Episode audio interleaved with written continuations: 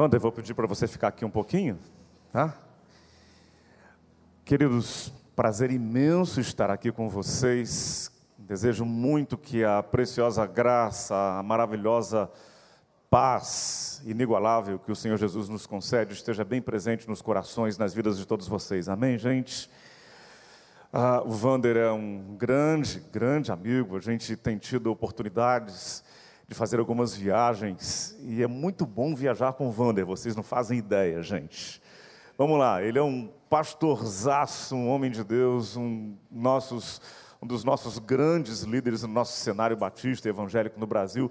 Mas deixa eu dizer para você com todo respeito, viajar com o Vander é diversão pura, né? A gente se descontrai, a gente se diverte o tempo todo, uma companhia muito, muito especial. E um dos momentos mais ricos nesses quase 14 anos que eu tenho estado em São Paulo foi quando o Wander esteve com a gente em uma das celebrações de um dos aniversários da primeira igreja lá em São Paulo e foi poderosíssimo. Ele, a Amanda estiveram com a gente, o Gabriel foi um final de semana extremamente ungido. Eu pedi ao Wander para ficar aqui um pouquinho pelo seguinte. Ah, como ele disse, hoje, amanhã de manhã, amanhã à noite, a gente vai estar tá mencionando coisas muito especiais que têm acontecido no centro de São Paulo, na primeira igreja. Este ano, a Cristolândia celebra 10 anos. E hoje, já há um bom tempo, é um projeto que Missões Nacionais dirige, esparrama isso pelo Brasil inteiro. Pastor Fernando Brandão, conhecido de muitos de nós aqui, o grande responsável por essa ampliação. Mas a gente tem uma alegria, diríamos assim, Wander, um santo orgulho, de poder dizer que Deus usou a primeira igreja batista de São Paulo para o surgimento do projeto Cristolândia. Foi lá onde, pela primeira vez, quase 11 anos atrás, a frase, a seguinte frase foi dita: a Cracolândia vai virar Cristolândia. Aliás, você pode falar comigo essa frase? Vamos falar juntos? A Cracolândia vai virar Cristolândia. Foi com essa frase que o nome Cristolândia surgiu. E aí o projeto começou, e pouco depois, aproximadamente um ano depois, Missões Nacionais, com todo carinho, com todo amor, ah, encampou o projeto. Então a gente tem essa alegria. E eu conto neste livro aqui, livro de minha autoria, Cristolândia, Esperança na Cracolândia. Eu conto como foi esse surgimento, tem aqui o um relato de muitas experiências marcantes, e a gente está trazendo isso aqui para disponibilizar para os irmãos. Ah, esse livro ele é fruto dessa experiência, do, do surgimento do projeto Cristolândia, e ele não é apenas voltado para pessoas ou famílias que lidam com a questão da dependência química. Não, são testemunhos muito fortes de como o poder do Evangelho transforma, muda, restaura. E qualquer pessoa, mesmo aqueles que não têm ou nunca tiveram qualquer tipo de luta com relação a uma dependência química, sem dúvida alguma, acaba se tornando um testemunho, um encorajamento. Nós disponibilizamos isso para vocês, tá bom? E você adquirindo esse livro ou querendo dar de presente para alguém, sem dúvida alguma você contribui um pouco para o sustento desse ministério. Eu passo aqui as mãos do Vander, meu amigo, tá bom? Deus te abençoe, Vander. E vai estar ali atrás, eu acho que é isso, né, Paulo? Né, Zé Paulo? Vai estar ali na tenda, né? Ou aqui atrás, enfim. Está aqui atrás, né? Isso. E aí então você pode, se desejar, se isso estiver no seu coração, fazer a aquisição desse livro. Vamos lá, queridos. Evangelho de Mateus, capítulo 18. Mateus, capítulo 17, perdão. Evangelho de Mateus, capítulo 17. Nós vamos ler a partir do verso 14. Evangelho de Mateus, capítulo 17, a partir do verso 14 leremos até o verso 21. Espero que você tenha a sua Bíblia, o livro nesse formato. Espero que você tenha a Bíblia virtual. Pode ser que seja o tablet. Espero que você tenha a sua Bíblia no seu smartphone. Aliás, smartphone significa telefone inteligente, né? E se você não tem uma Bíblia no seu smartphone, ele não é smartphone, ele não é inteligente, ok? Se você não tem a Bíblia, tá bom? Aliás, Bíblia é Bíblia, seja nesse formato, encadernado assim, seja no tablet virtual, seja no smartphone, Bíblia é Bíblia. Lembre-se bem disso, a Bíblia já foi escrita em tábuas de pedra, já foi escrita em peles, já foi escrita em papiros, já foi escrita em folhas de papel manuscrito, já foi escrita e tem sido ao longo de séculos nesse formato, desde a imprensa, e agora a Bíblia está sendo registrada virtualmente. Bíblia é Bíblia, não é este livro aqui, tá bom, gente? Sempre bom a gente se lembrar disso, né? Mas se você não tem Bíblia nenhuma, nem virtualmente, nem nada, leia com o irmão que está à sua direita. Se o irmão que está à sua direita não tem Bíblia nenhuma, leia com o irmão que está à sua esquerda. Se o irmão que está à sua esquerda não tem Bíblia nenhuma, vocês três dão as mãos juntos e falam assim: Olha, misericórdia de nós, Jesus, tá bom? Vamos todo mundo ler na tela. tá, vamos lá. Mateus 17, a partir do verso 14. E quando chegaram junto, ou para junto da multidão, aproximou-se dele um homem que se ajoelhou e disse: Senhor, Compadece-te de meu filho, porque é lunático e sofre muito por muitas vezes, pois muitas vezes cai no fogo e outras muitas na água. Apresentei-o aos teus discípulos, mas eles não puderam curá-lo. Jesus exclamou: Ó oh, geração incrédula e perversa, até quando estarei convosco? Até quando vos sofrerei? Trazei-me aqui o menino. E Jesus repreendeu o demônio, e este saiu do menino, e desde aquela hora ficou curado. Então os discípulos, aproximando-se de Jesus, perguntaram em particular: por que motivo não podemos nós expulsá-lo? E ele lhes respondeu: por causa da vossa pequena fé, ou por causa da pequenez da vossa fé. Pois em verdade vos digo que se tiverdes fé como um grão de mostarda, direis a este monte: passa daqui para colar, e ele passará. Nada vos será impossível. Mas esta casta não se espelhe senão por meio de oração e jejum. Espírito Santo de Deus, o Senhor mesmo inspirou esta palavra na mente, no coração do teu servo Mateus, quando ele registrou este momento preciosíssimo no ministério de Jesus, quando aquela família foi abençoada, aquela casa foi abençoada, por intermédio de tamanha manifestação e autoridade que há em teu nome, Pai.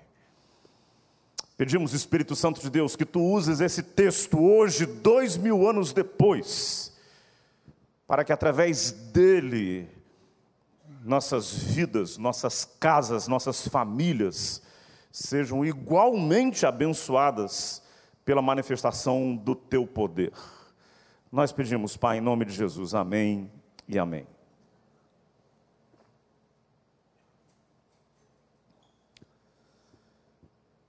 Confesso a vocês que eu gosto muito de tomar algumas cenas que nós encontramos na Bíblia e revê-las em algumas produções cinematográficas. E esta cena sobre a qual nós acabamos de ler, ela é muito bem, mas muito bem retratada por um filme que foi produzido e chegou ao Brasil em 1977 chamado Jesus de Nazaré, filme de Franco Zeffirelli, um cineasta italiano, foi protagonizado por um ator inglês chamado Robert Powell. Ele fez Jesus, o protagonista de toda a história, obviamente. E esta cena é excepcionalmente bem retratada por Franco Zeffirelli. A cena é muito próxima de tudo isso que nós lemos aí. Aparece Jesus chegando no ambiente, aquele jovem, ele se joga na água, ele se joga no fogo, um controle ou um descontrole total total e absoluto, as pessoas desesperadas, sem qualquer possibilidade de domínio sobre ele, aquele pai completamente desesperado, e ele clama a Jesus, e eu acho muito interessante, quando Robert Powell, fazendo o papel de Jesus, ele se aproxima do menino e ele vê aquele menino, aquele jovem, naquele estado extremo de agitação, ele apenas levanta sua mão e diz: Satan, leave him. Satanás, deixe ele. E aí, naquele exato momento, no momento, aquele menino cai, e aquele pai então se aproxima dele, e ele volta, retorna a sua consciência, e ele abraça o seu pai, o seu pai chora, abraça o menino, e aí então acontece uma restauração muito ampla na vida daquele filho e podemos supor na vida daquela família, no coração daquele pai, na vida daquele lar. Quero dizer para vocês o seguinte: a questão da, da possessão demoníaca, ela não é tão presente, e bom que ela não seja tão presente, mas é muito real. Talvez maioria de nós jamais tenha presenciado uma cena tão chocante como esta. Realmente é muito chocante, meus irmãos. Isso não tem estado tão presente no meu ministério, mas as poucas vezes que eu lidei com isso, cada vez que lidei, fiquei igualmente tocado, refletindo, pensando sobre aquilo que vi, sobre aquilo que estava presente diante de mim. A última vez aconteceu aproximadamente nove ou dez meses atrás eu participava de uma conferência aqui no Rio de Janeiro, no estado do Rio de Janeiro, aproximadamente umas 3 mil pessoas, imensa maioria evangélica, mais uma parcela também não evangélica. E aí então eu percebi a mais ou menos 30, 40 metros de mim. Algumas pessoas, e aí aquele número de pessoas foi crescendo, tentavam segurar uma jovem uma jovem bonita, um rosto muito bonito, uma moça negra com um rosto perfeito, muito, muito bonita. E aí depois nós ficamos sabendo que ela era casada, tinha dois filhos, e ela estava num estado de agitação que me faz lembrar muito essa cena pessoas, talvez cinco, seis, possivelmente até dez pessoas tentavam contê-la pelos braços, pelas pernas, pela cabeça, e era absolutamente, absolutamente impossível contê-la. E aí eu confesso a vocês, é um negócio que dá assim um pouco de medo, né? Quando eu vi aquele negócio, meu Deus do céu, que coisa horrível. Mas ao mesmo tempo me veio simultaneamente um ímpeto. Não, para aí, Jesus mora em você, camarada. Que história é essa? Que medo é esse? Vai lá, encara esse negócio. E aí eu, eu fui, e quando eu me aproximei, os olhos daquela jovem se arregalaram em minha direção, e ela começou a manifestar um, olhar, uma fisionomia de pavor. E quando eu cheguei mais perto dela, aquela voz, que não era a voz dela, uma voz mais gutural, uma coisa muito estranha, aquela voz começou a dizer: Por favor, não chegue perto, não chegue perto, não chegue perto. Aí, meus irmãos, é que veio o negócio. Que história é essa de não chegar perto? Eu cheguei perto e eu disse: Você não está com medo de mim, você está com medo do Espírito de Jesus que habita em mim. E naquele momento, então, eu disse: Você vai sair agora, porque ela não pertence a você, e aquele que habita em mim é muito mais forte do que você. E aí, depois de alguns minutos daquela batalha que acontece, aquela menina foi liberta, glória ao Senhor Jesus, porque há poder no nome de Jesus, e as forças tenebrosas não resistem ao poder que há no nome de Jesus. Creio muito em João capítulo 5, capítulo 1, verso 5. A luz que é Cristo resplandece nas trevas e as trevas não prevalecem contra ela. Amém, irmãos?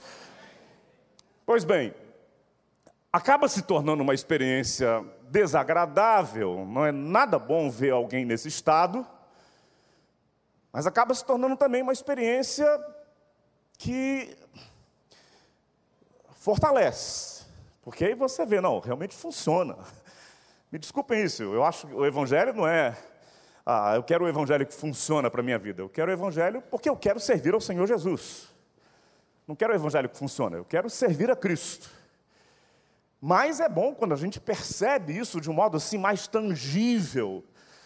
Sim, funciona, há poder no nome de Jesus para repudiar forças tenebrosas. No entanto, se ao mesmo tempo isso encoraja a gente, por outro lado eu tenho que dizer que, que há um perigo nisso.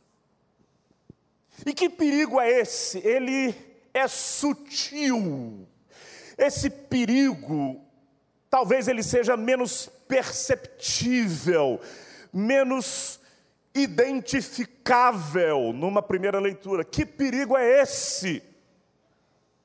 É o risco, é o perigo de nós pensarmos que a coisa da ação tenebrosa, da presença maligna, da presença do inferno, da ação ou da influência satânica, demoníaca, acontece apenas quando tem alguém possesso, como no caso daquela jovem, como no caso desse menino, do texto bíblico de dois mil anos atrás.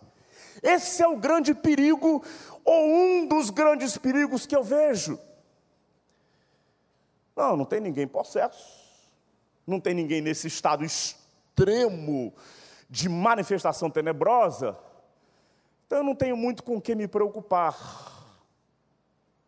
Não lido diretamente com alguém que esteja nesse estado absurdo de sujeição ao poder do inferno. Não tem ninguém na minha casa nesse estado extremo de sujeição a um poder demoníaco. Então eu não tenho muito por que orar e jejuar e entrar em batalha espiritual, porque não tem ninguém possesso lá em casa, não tem ninguém tomado por um demônio. Eu acho que esse é o grande risco, é um grande perigo. Porque, queridos, deixa eu dizer uma coisa para vocês. Ah, as forças tenebrosas, elas se fazem muito mais presentes na nossa vida, no nosso cotidiano e às vezes no nosso lar, na nossa família, do que comumente nós imaginamos.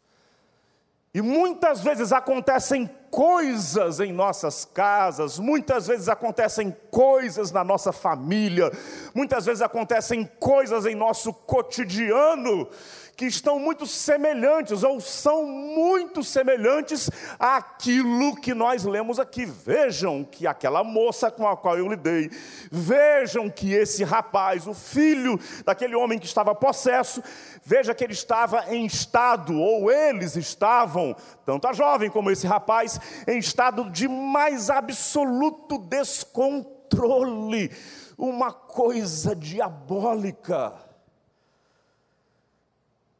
E aí, quando eu penso em descontrole, quando eu penso em vida sem limites, em vida sem disciplina, vida sem um caminho de retidão, quando eu penso em comportamento completamente fora de equilíbrio, eu penso, gente, não está possesso. Mas tem uma coisa muito estranha aí que não é de Deus, não está alinhado com o céu, não está alinhado com o Deus Criador de todas as coisas, é comportamento que não está alinhado com a Bíblia, com a palavra de Deus, com princípios cristãos, não está alinhado com a luz, não está possesso, mas não está alinhado com a luz, não está alinhado com o céu.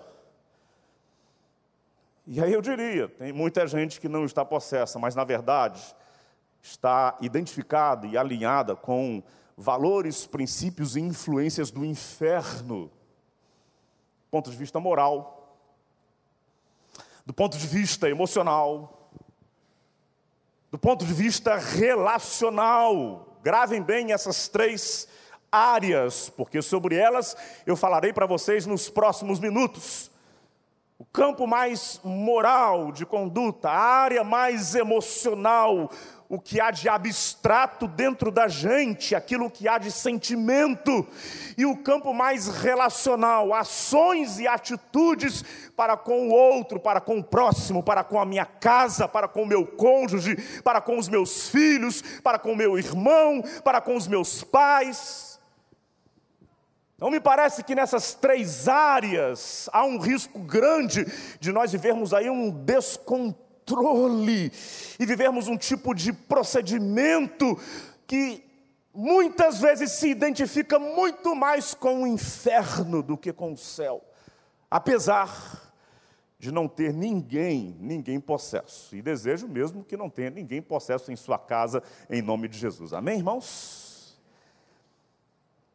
E aí eu quero dizer para você primeira coisa: não basta, grave bem isso, irmão, não basta não ser possuído por uma força demoníaca.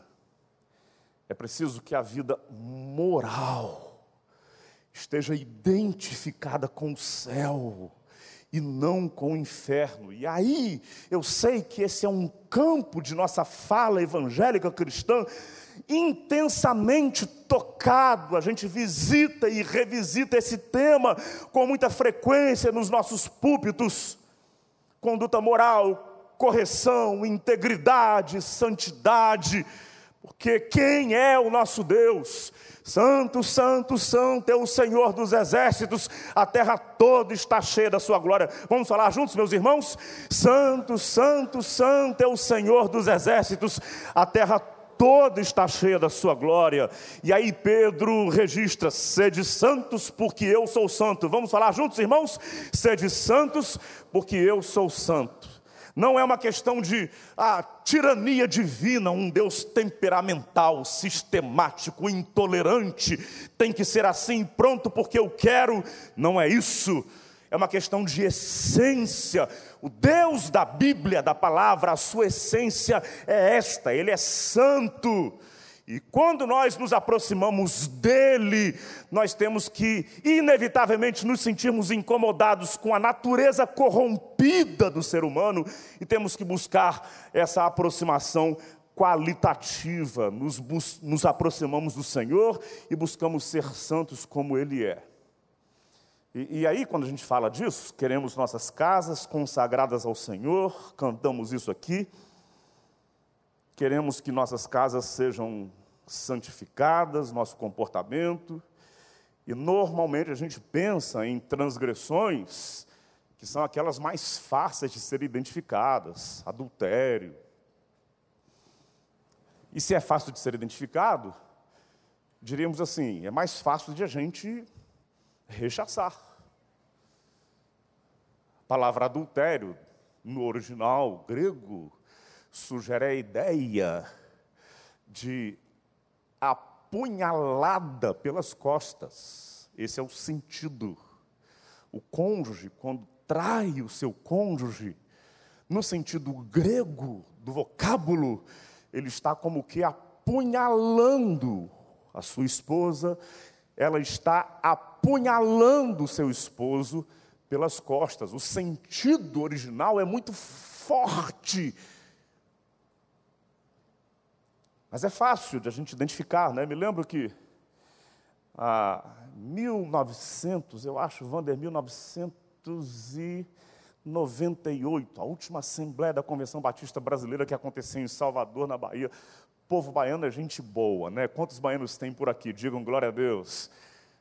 Oh, não tem baiano nenhum? Então agora eu me sinto muita vontade para falar o que eu vou falar. Maravilha. Hã? Peguei o avião, desci no aeroporto que na época ainda se chamava 2 de julho, hoje se chama Eduardo Magalhães. E era assim, seis e meia, sete horas, aí peguei um táxi e fui para o hotel. Figuraço, motorista baiano. Boa noite, doutor. Eu disse, boa noite. De onde é que o doutor está vindo? Eu disse, na época eu morava em Resende, peguei o voo no Rio de Janeiro, estou vindo do Rio de Janeiro. Ah! De uma coisa tenho certeza: o doutor vai gostar mais da baiana do que da carioca. Olha que recepção, né? Aí eu fiquei um pouco assustado e fiquei quieto, né? E vamos ver até onde ele vai com essa história. Ah, doutor, eu tenho. Aí começou a me apresentar as opções de lazer né, que ele tinha. Está aqui, doutor, o cartão de uma baiana. Olha essa baiana que é arretada. O doutor vai ficar muito feliz com ela. Mas se o doutor quiser um programa mais quente, tem um outro cartão aqui de duas baianas, doutor. Aí esse programa aqui, o doutor vai assim se divertir muito. Vai ser um momento muito bom. Mas tem mais uma opção. Se o doutor gosta de uma coisa assim mais diferente, tem aqui um outro cartão de três baianas. E ele foi falando, né? E a gente vai andando, vai andando, eu estou lá quieto. Pensei, vai chegar a minha hora, né? Aí, a certa altura, ele, bom, doutor, eu estou aqui apresentando para o senhor as minhas opções de lazer, né? De, de diversão em Salvador. O doutor não me disse o que é que o doutor faz no Rio de Janeiro, qual a sua profissão. Eu pensei, agora chegou a minha hora, né?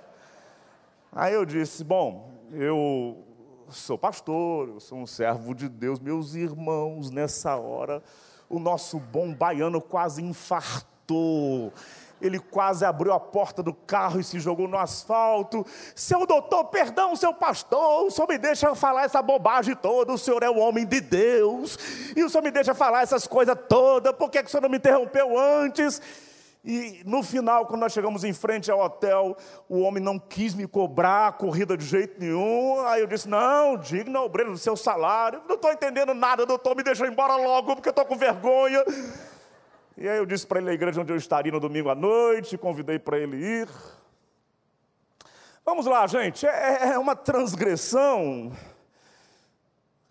diríamos assim, entre aspas, clássica, que a gente identifica fácil. Sou casado, sou muito feliz com a minha esposa, temos duas filhas lindas, maravilhosas, somos uma família cristã. E os meus valores bíblicos cristãos são muito sólidos e assentados dentro de mim, e eles regem a minha vida, meu comportamento, meu procedimento, então fica fácil eu, eu rejeitar, diríamos assim, entre aspas, fica fácil eu rejeitar esse tipo de proposta. Mas o que é que eu quero dizer para você? Acerca da necessidade de, de nós pensarmos as nossas famílias, que estão sendo alvejadas, estão sendo bombardeadas por uma cultura que está presente em nossa sociedade. E aí eu volto a dizer para vocês, queridos, a gente não precisa pensar em termos de possessão demoníaca, a cena da pessoa caindo no chão em completo descontrole físico o rosto transtornado, a voz mudada, não precisa pensar nisso. A cultura que transmite para a gente, que bombardeia as nossas casas com uma ideia satânica, uma cultura diabólica. Deixa eu dizer para vocês, que está presente em nossa sociedade e que concorre hostilmente para diluir nossas famílias, para destruir nossas casas. Outro dia eu lia na Folha de São Paulo, lá nós somos assinantes do UOL, o UOL é a Folha de São Paulo virtual, a Folha de São Paulo fica duas quadras atrás da primeira igreja, e quase todos os dias, quando eu chego, eu abro logo o UOL para ver. Primeiro faço a minha devocional. E aí eu vi na Folha de São Paulo,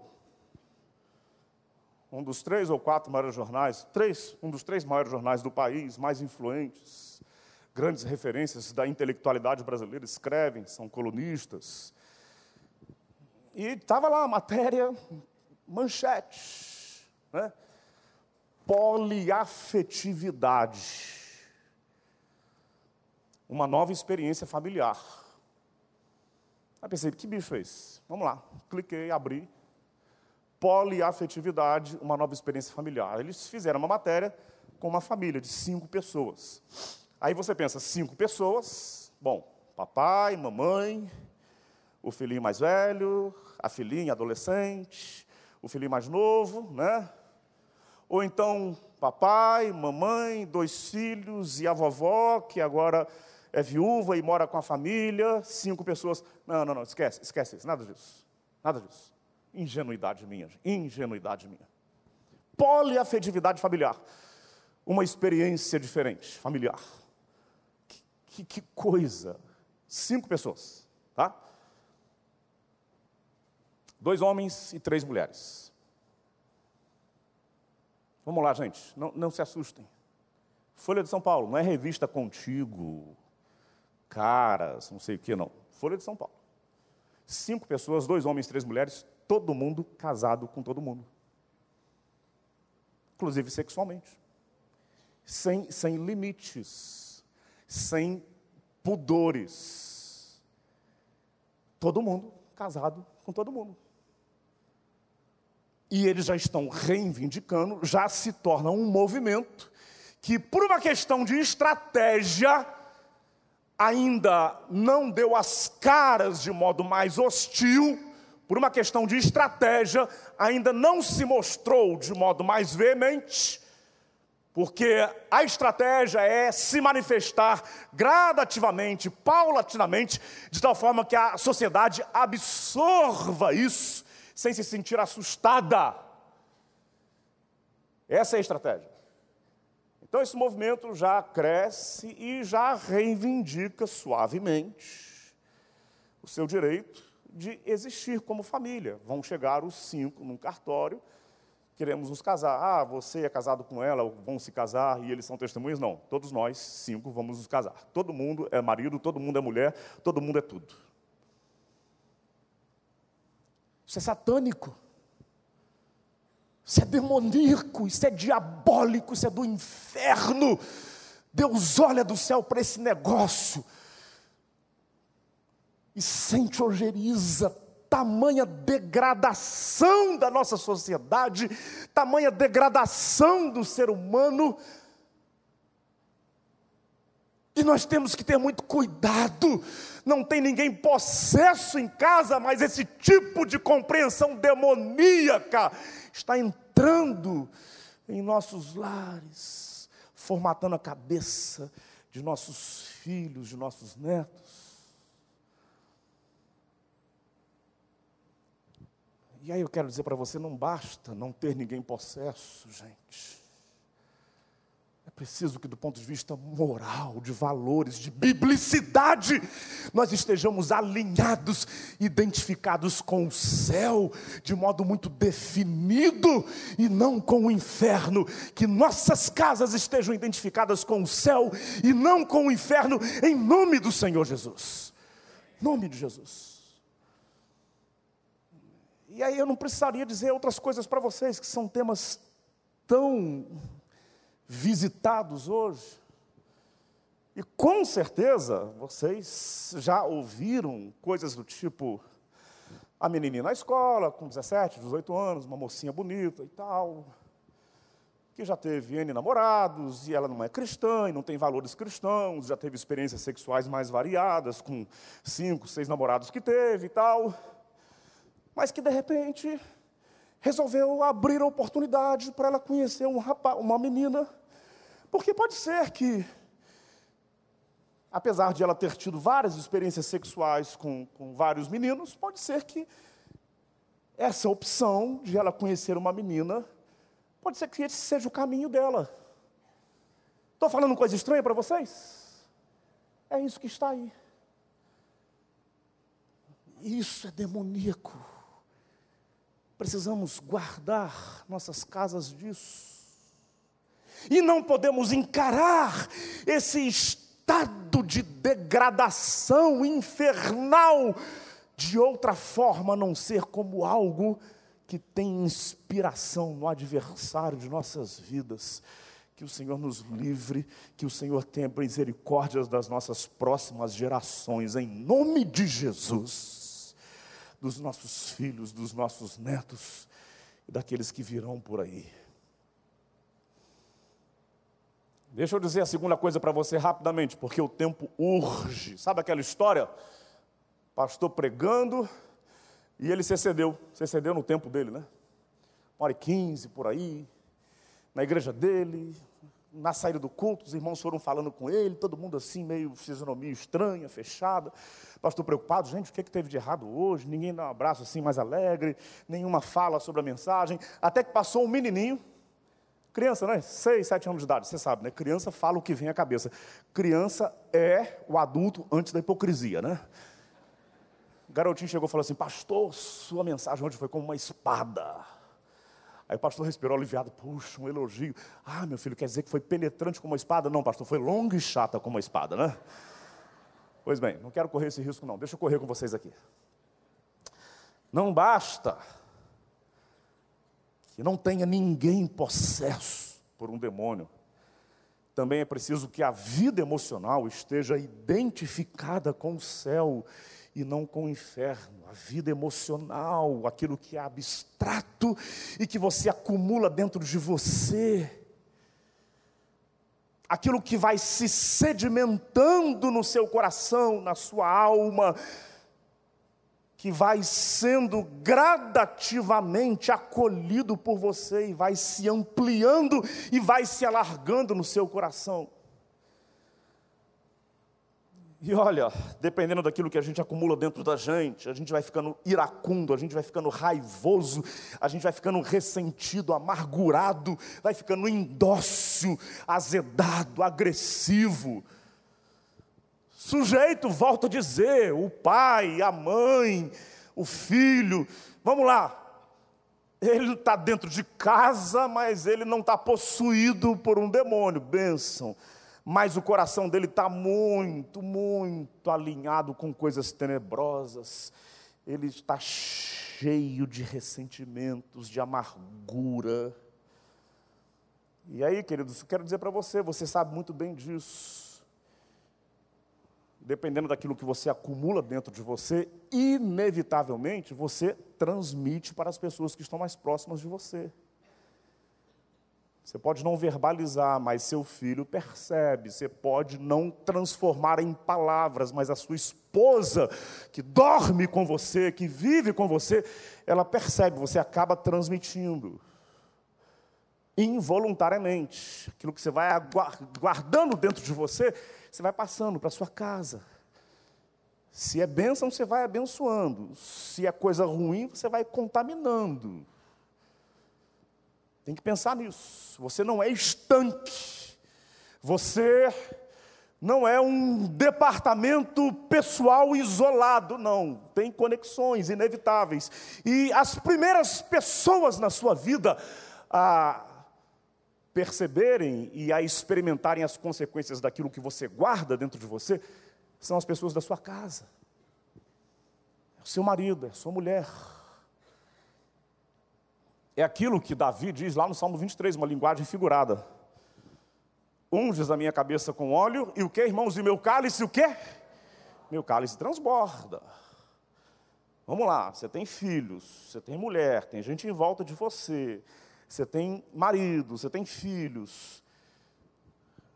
Você vai se enchendo, vai se enchendo de coisas, vai se abastecendo. Você vai transbordar, vai respingar. Vai respingar em cima daqueles que habitam próximo de você. Cuidado com aquilo que você está acumulando dentro de você. Muito cuidado. Porque aquilo que você está acumulando, inevitavelmente, você vai transmitir para a sua casa. Dentro da sua casa, as pessoas vão perceber. Meu querido irmão, decida com muita determinação: eu serei cálice transbordante de bênçãos em nome de Jesus. Fale isso agora, vamos verbalizar isso, irmãos? Eu serei cálice transbordante de bênçãos. Mais uma vez, igreja, vamos lá. Eu serei cálice transbordante de bênçãos. Aleluia aquilo que minha mulher vai receber de mim, os respingos, o meu transbordar, aquilo que os meus filhos receberão de mim, os meus respingos, o meu transbordar, resultado daquilo que eu acumulo dentro de mim, será bênção, será unção do Espírito Santo, será manifestação da graça de Deus na minha casa através da minha vida. Que isso seja determinação para você. Terceiro e último lugar. Não basta não ser possuído pelo demônio. Aliás, essa terceira parte ela é muito consequência, continuidade, muito linkado com essa segunda. Não basta ser ou não ser possuído pelo demônio. É preciso que o modo de se relacionar em família esteja identificado com o céu e não com o inferno. Deixa eu dizer para você, eu tenho 33 anos de pastor. Lamentavelmente eu tenho que te dizer. Lamentavelmente.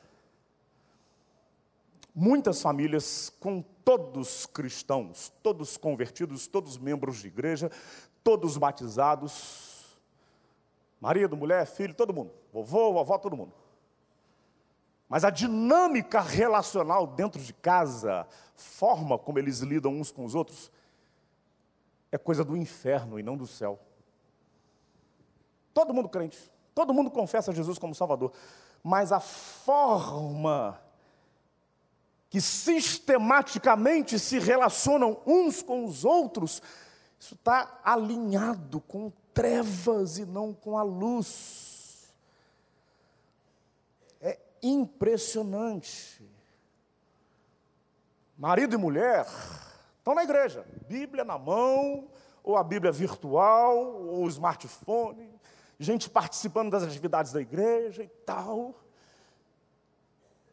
mas não se suportam, porque a forma como se relacionam dentro de casa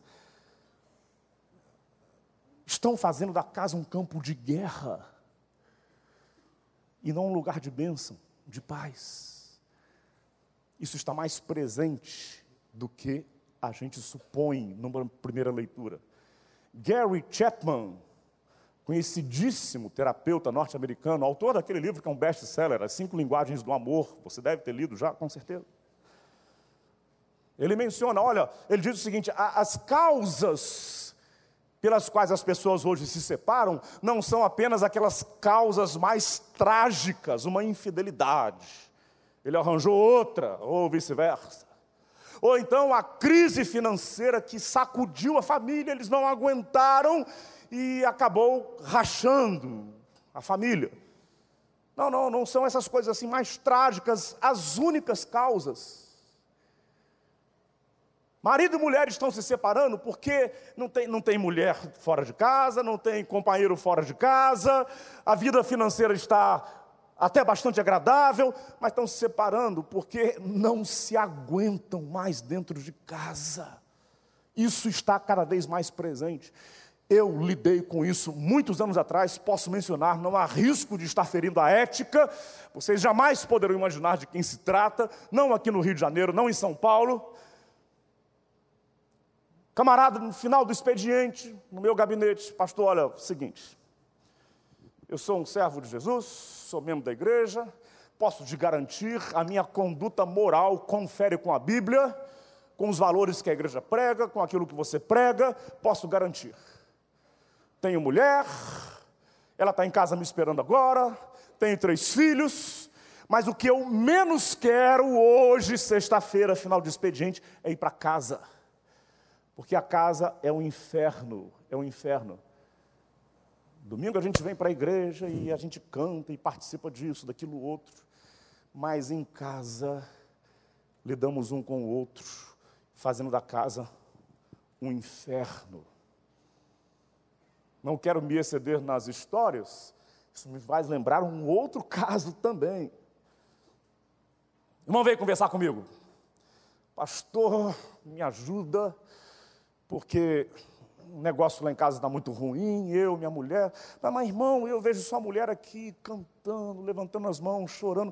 E a minha fala não é crítica em relação à expressividade na adoração. Gosto de erguer as mãos, isso é bênção. E é bom a gente ter uma adoração bastante fervorosa, como essa que a gente teve. Louvado seja o Senhor pela equipe de adoração aqui. Amém, igreja? Amém. Pastor, eu disse, irmão, eu vejo a sua esposa. Eu disse, ah, pastor, aqui na igreja é isso que você vê. Ela traz o céu para cá. Aqui ela traz o céu para cá. Mas quando ela chega em casa, pastor, ela abre o portão, o cachorro corre para o fundo do quintal. Vai passando pelo corredor do lado de casa, o papagaio abaixa a cabeça, seja soltar a pena.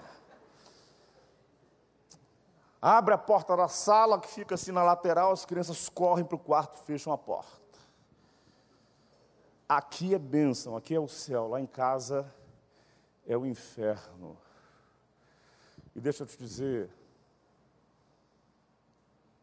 o cara do ponto de vista de moral, de conduta, íntegro, a mulher do ponto de vista de fidelidade, conduta moral, sexualidade, correta. É aquilo que eu disse: marido, mulher, todo mundo crente, os filhos. Mas a vida em casa é insuportável. E aí, quando eu vejo casos assim, o Gary Chapman tem razão.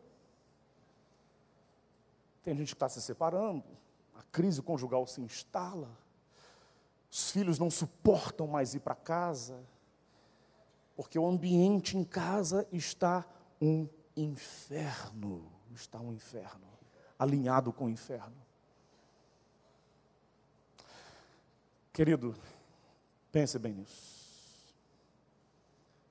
Tem ninguém possesso na sua casa, glória a Deus. Desejo mesmo que não tenha, em nome de Jesus. Mas pense bem, aquilo que a gente está vivendo, nossa forma de ser, as coisas que eu tenho guardado dentro de mim, as coisas que têm quase que imperceptivelmente chegado à minha casa. A nossa dinâmica relacional dentro de casa. Essas coisas estão alinhadas com o céu, com a luz, ou estão alinhadas com o inferno, com as trevas. Alinhe a sua casa com a luz de Jesus, com o céu, em nome de Jesus. Eu quero só concluir, e agora concluindo mesmo. Quero dizer para você que eu posso mencionar para você três motivos, concisamente, pelos quais eu sou um cristão, um cristão muito convicto. Primeiro, eu, sou um servo de Jesus de Nazaré convicto. Eu olho para a vida de Jesus, ele é a minha chave hermenêutica, não apenas para eu interpretar a Bíblia, mas para eu ler a vida. Eu leio a vida pelo viés Jesus de Nazaré. Eu sou servo de Jesus, não abro mão disso. A vida de Jesus me impressiona. Ele é meu Salvador, Ele é o meu Redentor. Creio no sacrifício vicário, mas a pessoa de Jesus me impressiona. Então, pelo caminho da razão, eu afirmo: eu sou servo de Jesus de Nazaré.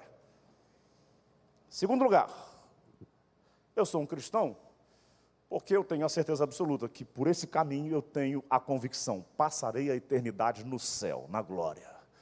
Esse é o segundo motivo. Espero que você tenha essa convicção. E o terceiro motivo, eu sou um cristão muito convicto, porque eu tenho convicção inabalável de que aquilo que Cristo apresenta é o melhor para minha casa, para minha família. É o melhor para o meu lar, para o meu casamento, para as minhas filhas. Posso lhes dizer hoje, queridos, que entendam bem essa minha fala não tem qualquer outra intenção a não ser servir de inspiração para você, em nome de Jesus. Deus conhece o meu coração. Sou muito grato ao Senhor por aquilo que Ele tem feito na minha família. Completaremos agora, dia 21, eu e minha esposa, 31 anos de casados, temos duas filhas lindas, maravilhosas. As duas moram a 8 mil quilômetros da gente. Moram na cidade de Dallas, nos Estados Unidos. E lá, a 8 mil quilômetros da gente, elas estão sendo conduzidas, guiadas pelo Espírito do Senhor Jesus. É o melhor que eu posso fazer por minha casa é ser um servo de Jesus de Nazaré. Não quero, não quero a minha família alinhada com qualquer outra coisa que não venha do céu, que não venha do Senhor Jesus. Então pense bem, eu não, não, quero me contentar com a coisa de ser membro de igreja e de ser um cristão professo, do ponto de vista ortodoxo. Eu creio que Jesus. Não. Eu quero viver uma casa que a gente possa dizer: aqui é um ambiente abençoado pelo céu. Esse é um lugar onde se vive a presença do Senhor Jesus aqui. Amém. Feche os seus olhos, vamos orar, queridos, todos nós.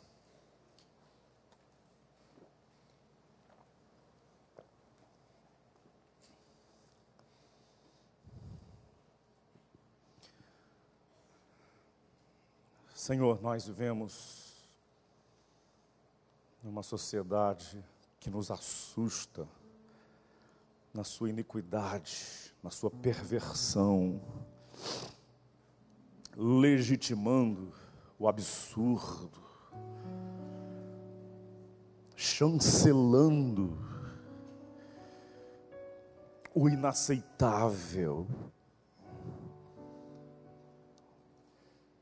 Senhor, não permita que essas forças infernais, demoníacas, entrem em nossos lares, nós pedimos em nome de Jesus.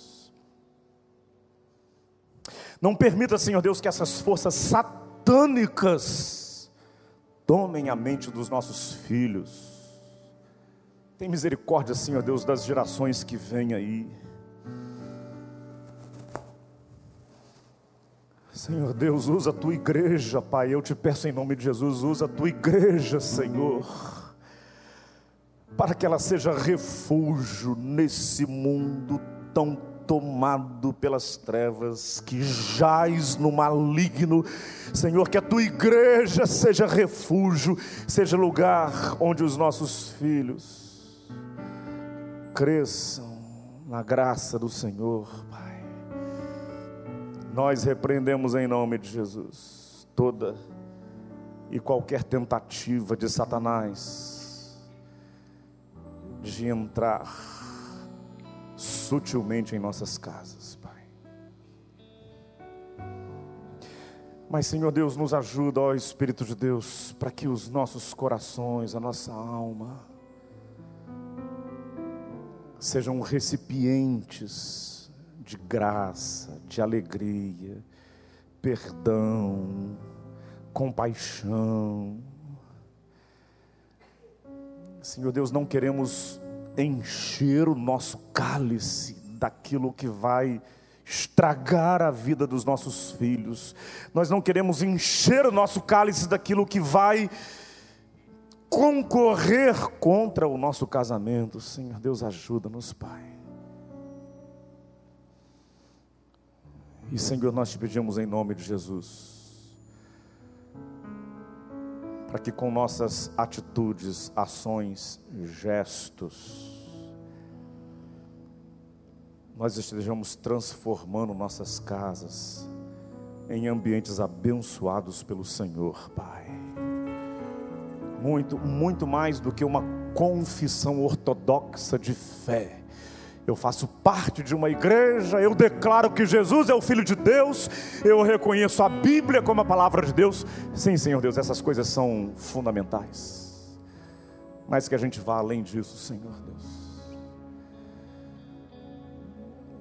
Que nós estejamos com procedimentos transformando nossas casas, uma parte do céu aqui na terra, Pai. Pedimos em nome de Jesus. Amém. Amém. Vamos ficar de pé, queridos. Enquanto a gente canta essa canção, Deixa eu dizer para você, enquanto a gente canta essa canção, essa é uma tradição das nossas igrejas. E eu acho que é uma santa tradição, é uma santa tradição. Transformar o altar da igreja em lugar de clamor, de intercessão, de choro, de quebrantamento. Acontece todo domingo? Sim, que continue acontecendo todo domingo. Acontece todo culto? Que continue acontecendo.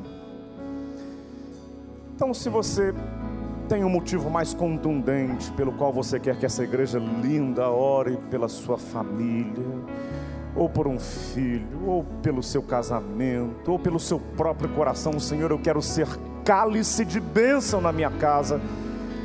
Enquanto a gente canta, vem aqui à frente, deixa o seu lugar, vem aqui, porque a gente vai orar especialmente pela sua casa. Vamos cantar e a gente vai orar por você, por sua família, seja qual for o seu motivo.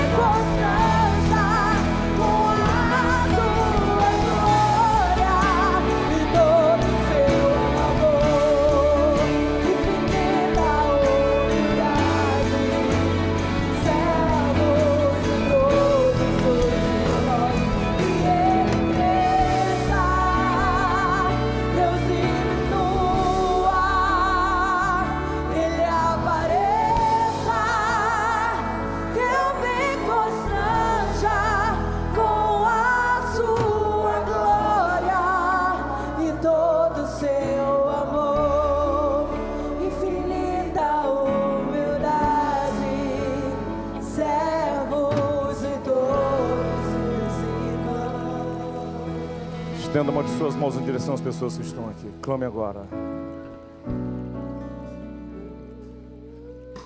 Uma frase simples que nós ouvimos lá na primeira de São Paulo que a gente tem repetido quase dominicalmente.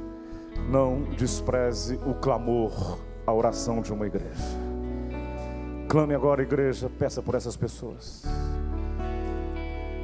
Por mais que seja rotineiro esse momento, ele não pode ser esvaziado de significado. O poder do Senhor Jesus está aqui, visitando, restaurando, abençoando famílias. Clame ao Senhor agora. Quando a gente descrê disso, vale a pena mais nada. A gente pode fechar a porta, vender as igrejas, os templos, acabou. Sustentemos isso como igreja valor imenso da oração. Clame agora ao Senhor. Clame ao Senhor. Pai Todo-Poderoso, nós clamamos a Ti pelas famílias daqueles que estão aqui à frente agora, Senhor. Senhor Deus, afasta de nossas casas toda e qualquer força tenebrosa Satanás, você é rebelde, mas você é servo, e a autoridade de Jesus sobre a sua vida. Retire-se de qualquer família em que a sua presença seja perturbadora, esteja agora. Retire-se, em nome de Jesus. Nós não geramos filhos para ajudar a povoar o inferno geramos filhos para ajudar a povoar o céu. Senhor, visita os nossos filhos, toma-os nas tuas mãos, Jesus. Pais e mães que estão agora clamando pelos seus filhos, Senhor, ouve esse clamor, nós pedimos em nome de Jesus, Pai, em nome de Jesus. Senhor, famílias que talvez estejam passando por tempos muito difíceis quanto ao sustento, a mesa, o pão, socorre essas famílias, nós pedimos, Pai, em nome de Jesus. Senhor, talvez alguém aqui que esteja sustentando, alimentando amarguras, ressentimentos, e isso está chegando na vida do cônjuge, isso está chegando na vida dos filhos. Espírito de Deus, produz o fruto do Senhor nesses corações, Pai. Mansidão, temperança, bondade, longanimidade. Senhor Deus, nós pedimos em nome de Jesus para que as casas dessas pessoas que estão aqui se transformem em lugar de paz. Lugar onde a paz de Cristo esteja bem, bem presente, Pai.